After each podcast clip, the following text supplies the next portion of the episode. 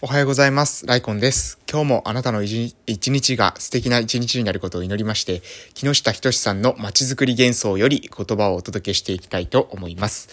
えー、おはようございます。本日2021年の11月11日木曜日でございます。私は鹿児島県の奄美大島の某村で地域おこし協力隊として活動をしています。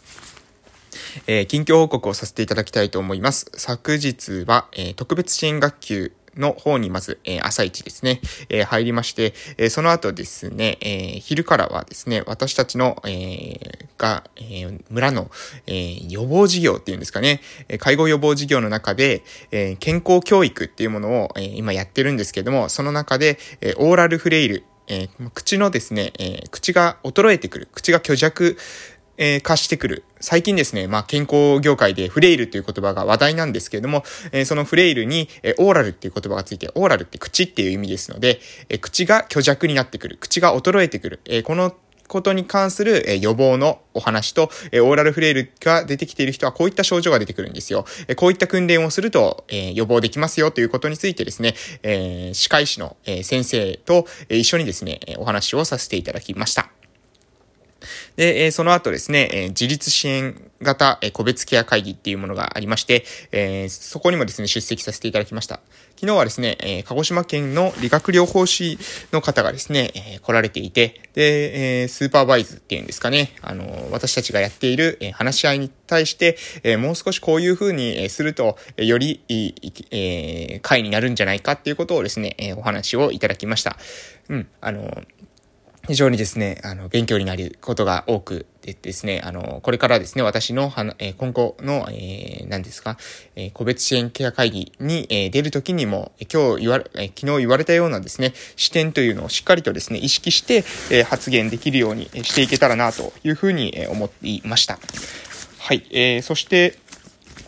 その後ですね、えー、夜には私たちのですね、YouTube チャンネル、えー、リハビリのですね、YouTube チャンネルを、え、もう運営して1年半が経ってますね。S リハ塾っていうですね、え YouTube チャンネル運営してますが、その S リハ塾で、え昨日はミーティングがありました。のはね、定例のミーティングということで、えー、やったんですけども、あのー、やっぱりね、あの、面白い。あの、エスリア塾のね、チームメンバーと話をするとね、もう結構ね、笑いが、えー、いつも止まらない感じになるんですけれども、うん、あの、みんなですね、それぞれ、えー、の現状というものをいろいろ聞いてですね、えー、今後の目標というか、まあ、1ヶ月の振り返りっていうのをしたりとか、あと、まあ、1ヶ月間、じゃあ次の1ヶ月に向けてこういうふうに頑張っていこうとか、あの、ちょっとね、ビジョンの共有っていうんですかね、えー、を、えー、させていただきました。結構ね、あの、面白く、うん、話すことができてね、とっても楽しかったな、というふうに思います。また、えー、1ヶ月ですね、えー、残り、えー、今月、えー、今年ですね、今年残り、えー、12月残ってます。まあ、11月もですね、まだあと半分残ってますので、11月、12月で今年の、えー、今年度の、え、ミッションっていうものをしっかり、え、達成しながら、来年度に、えー、つなげていくっていうことをしていきたいと思っております。はい。えー、そしたら、まあ、今日もですね、今日もちょっと色々とありますので、えー、今日も今日とて、えー、終わってからですね、また明日の、えー、明日、えー、報告ということをね、していこうかなと、えー、思っております。うん、あの、今日とですね、明日で検診があったんですけどね、えー、検診、本当は今日行こうかな。検診っていうのは何ですっけ？これは。えー、定期検診っていうんですかね。あの、健康管理、1年に1回とかなんか皆さんありませんかね、職場で。その検診が今日あったんですけどもね、あの、尿検査があったんですが、尿検査があるってことを忘れても、あの、先ほどね、あの、もう、あの、尿を出してしまったので、あの、取れないということで、あの、もう、明日行こうかなということで、今日と明日で受け付けてますが、私こういうのは大体1日目にしないと忘れてしまうので、1日目に行くことが多いんですけども、えー、明日忘れないことをですね、祈るばかりでございます。まあ、今日はですね、えー、早めに眠って、で、明日、あの朝ですね、しっかりと起きてですね、行こうかなというふうに思っております。いやー、結構ね、あの、さ、今週は予定いっぱい詰まってますし、えー、来週は、え、月曜日から水曜日出張、土曜日から月曜日、その次の週にかけてですね、出張ということで、なかなか忙しいので、あ体調崩さないようにですね、えー、していきたいと思います。それでは、えー、木下仁さんの街づくり幻想の方に、え、移らせていただきます。はい、えー、昨日の内容の続きですけれども、えー、話していきたいと思います。今の地域には、ハイエナのように電話してくる、電話して営業してくるコンサルは全く必要ないのです。そもそも、電話してくるコンサルは、暇で三流もいいところです。実績があり、実力のある人たちは、常に仕事が多いものなのです。暇な人員を抱えているコンサルは、有名、無名関係なく、ろくなところはありません。そんなところに絶対に騙されてはいけません。まずは、わからないなりにでも、地元の行政、民間だけで、今からでも取り組めることをやればよいのです。もし、そのような挑戦がダメになったとしても、本来、地方に配る目的で作られた交付金の役目を果たすわけですから、それはそれでいいのです。自分たちで考えて失敗した反省は次の授業につながります。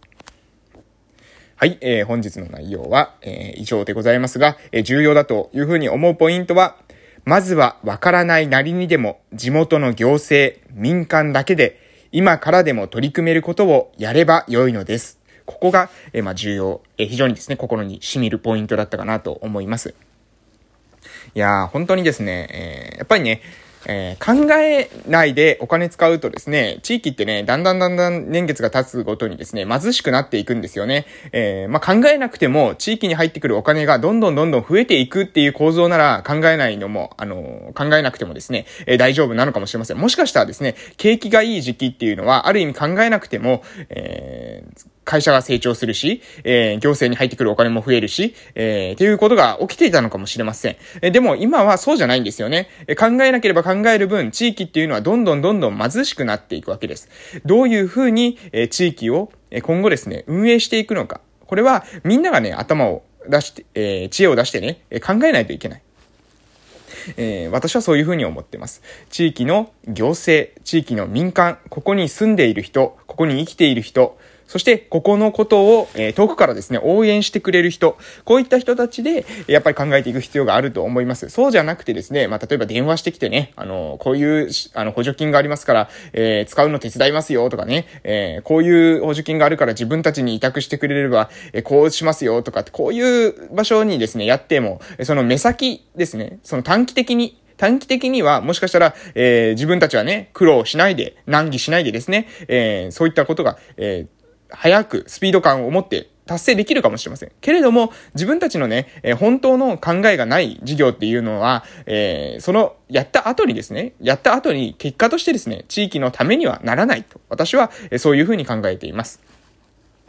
何かを作るにしてもですね、その、その何かを作るにしても、うん、え物を作るときにはですね、えー、補助が出たとしても、維持したり、管理したりするっていうことには、ほとんど補助というものは出ませんよね。つまり、えー、作ったときにですね、その維持とか管理にかかるコスト以上に、それを作ったことによって得られる便益、地域の、え、メリット、え利益ですね、ベネフィット。えこれが、え大きくなければ作る意味ないわけです。ね、ただで作れたとしてもですよ、えー、例えばですよ、皆さんが、えー、中古のですね、クラシック、クラシックカー、ただで、えー、譲ってくれると言ったからもらったと。ただし、えー、毎日ですね、故障するしね、えー、燃費も悪いし、えー、維持管理が大変。そういう風な車だったら多分もらわないと思うんですよね。それを廃車するにしてもですね、お金かかるわけです。車をね、捨てるっていうことにしてもね、その捨てるためにも、えー、適当に道端に捨てるわけにはいかないわけです。そうやって、えー、処理するためにもお金がかかる。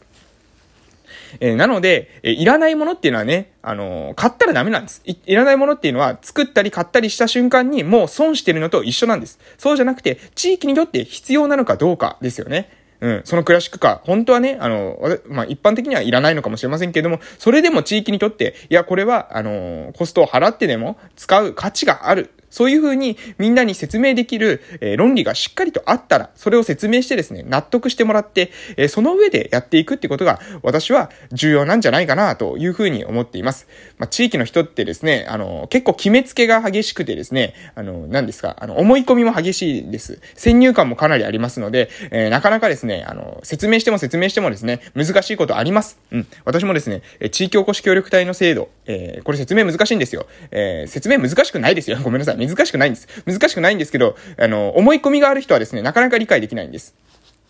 え特別交付税っていうものを使ってるんですね。で、この特別交付税っていうのは、いわゆるですね、その自治体のお金は、私で言いますと村のお金ではなくて、村のお金ではなくてですね、国が、え、特別な、え、交付税として、えー、普通交付税、一般交付税ではなくてですね、一般的なその当たり前の交付税ではなくて、それと別に特別の交付税として交付するわけなので、えー、別に地域おこし協力隊が来たからといってですね、えー、村が貧しくなるなんてことはですね、その直接的なね、因果関係というものはないわけです。うん。なので、私は、えー、そこを説明するわけですね。何度も何度も詳しく説明するわけです。ね。えー、別に村のお金がですね、私が来たから減るっていうことは、それは、あのー、構造上ありえませんよと。なぜかというと、そもそもですね、私たちに、えー、支払われているお金とか、私たちが使っている予算というものは、特別交付税で国からもらっているものなので、えー、村の財政を私たちが、えー、活動によって圧迫しているということはありえないということを説明するわけです。でもこれがね、なかなかわからないわけですね。いや、村の仕事をしてるじゃないか。ってことは村のお金を使って、なんで村の仕事をしてたら村のお金を使うんですかね。